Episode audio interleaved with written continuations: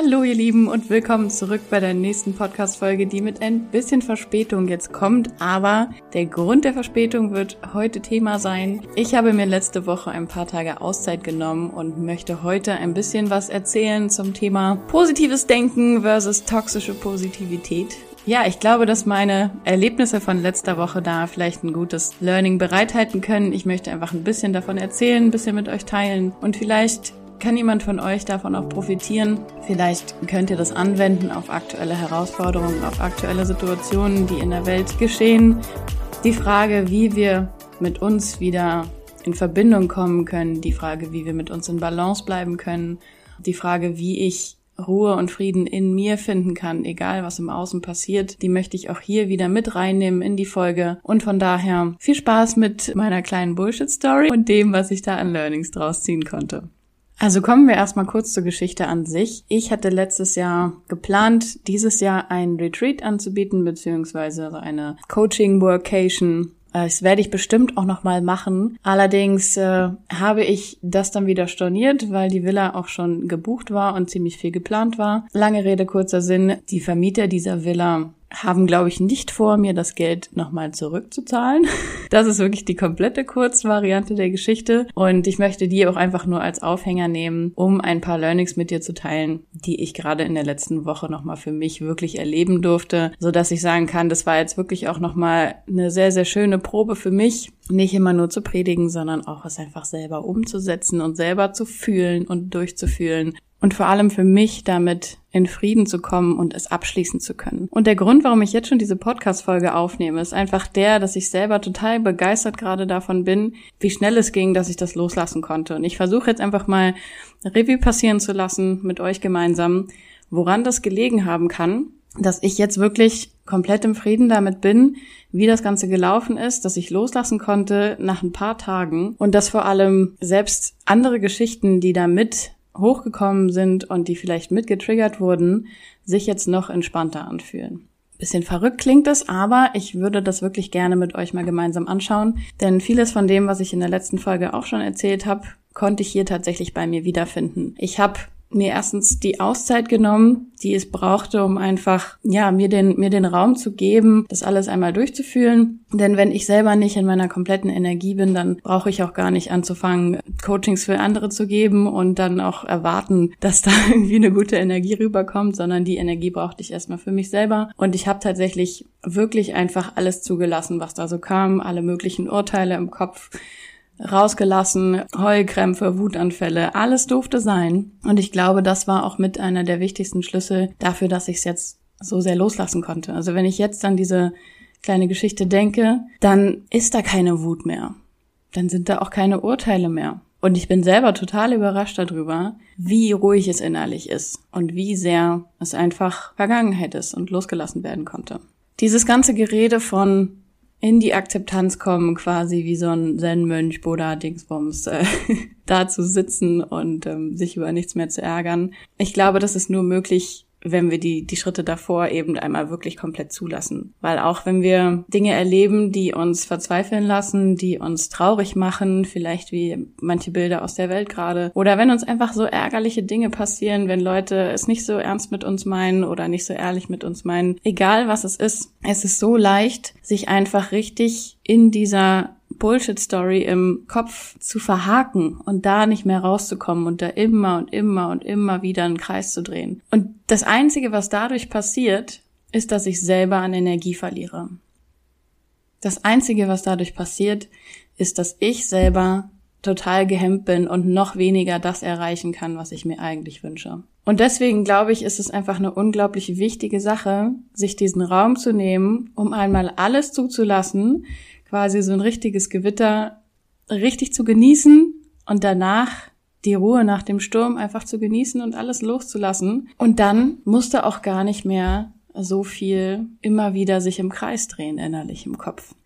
Ich glaube, das ist auch gemeint, wenn Menschen sagen, lass die Gefühle einfach zu. Dann geht es nicht darum, die Geschichte und die Urteile immer und immer und immer wieder im Kopf zu wiederholen und das dann halt zuzulassen. Also klar, einmal natürlich und dann rein ins Gefühl und durch und am Ende wieder raus. Aber das heißt nicht, dass ich die ganze Zeit die Story wiederhole und wiederhole und wiederhole und sage, wie unfair alles ist und wie dumm das alles gelaufen ist und wie dumm ich vielleicht selber bin oder wie böse die ganze Menschheit ist oder um, wie verloren die Welt ist, wenn alle Menschen so sind und so weiter und so fort. Diese Gedanken einfach loszulassen und das Gefühl darunter zu fühlen.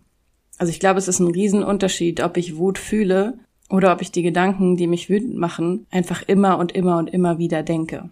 Die Gedanken loszulassen und die Wut zu fühlen und die Trauer zu spüren oder die Angst oder was auch immer da vielleicht noch mit hochkommen mag in den unterschiedlichsten Situationen, das durchzufühlen ja, ich glaube, den Punkt durchführen, auf den bin ich jetzt genug eingegangen. Und ich glaube, es ist auch ein hilfreicher Part dabei, diesen Begriff toxische Positivität überhaupt zu verstehen. Denn toxische Positivität interpretiere ich so, dass es eben heißt, hey, mach dir doch nix draus, denk positiv, Kopf hoch, äh, ist doch nicht so schlimm, die Welt dreht sich trotzdem weiter, mach das Beste dran, bla bla bla bla bla. All diese Ratschläge, die wir sehr ungerne hören, wenn wir gerade in irgendwas drinstecken. Also zumindest geht's mir so und den meisten Menschen, die ich kennengelernt habe, geht es auch so. und ja, genau das kann verursachen, dass ich selber mir überhaupt nicht erlaube, da reinzukommen, dass ich mir selber gar nicht erlaube, all das zuzulassen, all diese Urteile, all diese Emotionen zuzulassen, weil ich muss ja positiv bleiben, weil das muss ja irgendwie direkt wieder wegmeditiert werden, das muss ja direkt wieder schön sein. Das ist für mich toxische Positivität und die hilft meiner Meinung nach niemandem. Wenn ich aber von positivem Denken spreche, dann geht es in erster Linie für mich hier tatsächlich weniger um Denken, sondern der erste Schritt, um zu diesem positiven Denken hinzukommen, ist, wie gesagt, all diese Emotionen, die vielleicht kommen mögen, aufgrund irgendeiner Geschichte einmal durchzufühlen. Und wenn die Gefühle durchfließen durften durch den Körper, wenn ich meine Wut rauslassen durfte, nicht im Sinne von äh, die Urteile müssen tausendmal wiederholt werden, sondern das durfte einfach körperlich, die Energie durfte freigesetzt werden oder die Tränen durften geweint werden und dann sind sie raus. So, das meine ich damit mit zulassen. Wenn das passiert ist, dann kann ich diese Ruhe danach genießen. Und in dieser Ruhe danach habe ich die freie Wahl, wohin ich mit meiner Aufmerksamkeit gehe. Denn der Grundsatz, where focus goes, energy flows, den liebe ich einfach unglaublich. Also auf Deutsch, wo du deinen Fokus hinrichtest, da wird Energie fließen. Also sprich, da findest du viele Dinge. Ganz simples kleines Beispiel dafür vielleicht, wenn du nach Fehlern suchst in deinem Partner oder in deiner Partnerin, wenn du plötzlich auf all die Dinge achtest, die er oder sie doof macht, dann findest du davon plötzlich ganz, ganz, ganz, ganz viele. Genauso kannst du aber auch, wenn du darauf schaust, wofür du dankbar bist oder wenn du darauf schaust, was du sonst vielleicht für selbstverständlich siehst, wie eine warme Dusche oder die Heizung oder den Lichtschalter, fließendes Wasser, all das, was, was wir alltäglich in unserer Wohnung oder in unseren Häusern finden, wenn wir darauf achten, dann werden wir auch da viel, viel mehr finden. Also das waren jetzt ein paar kleine Beispiele für Where Focus Goes, Energy Flows.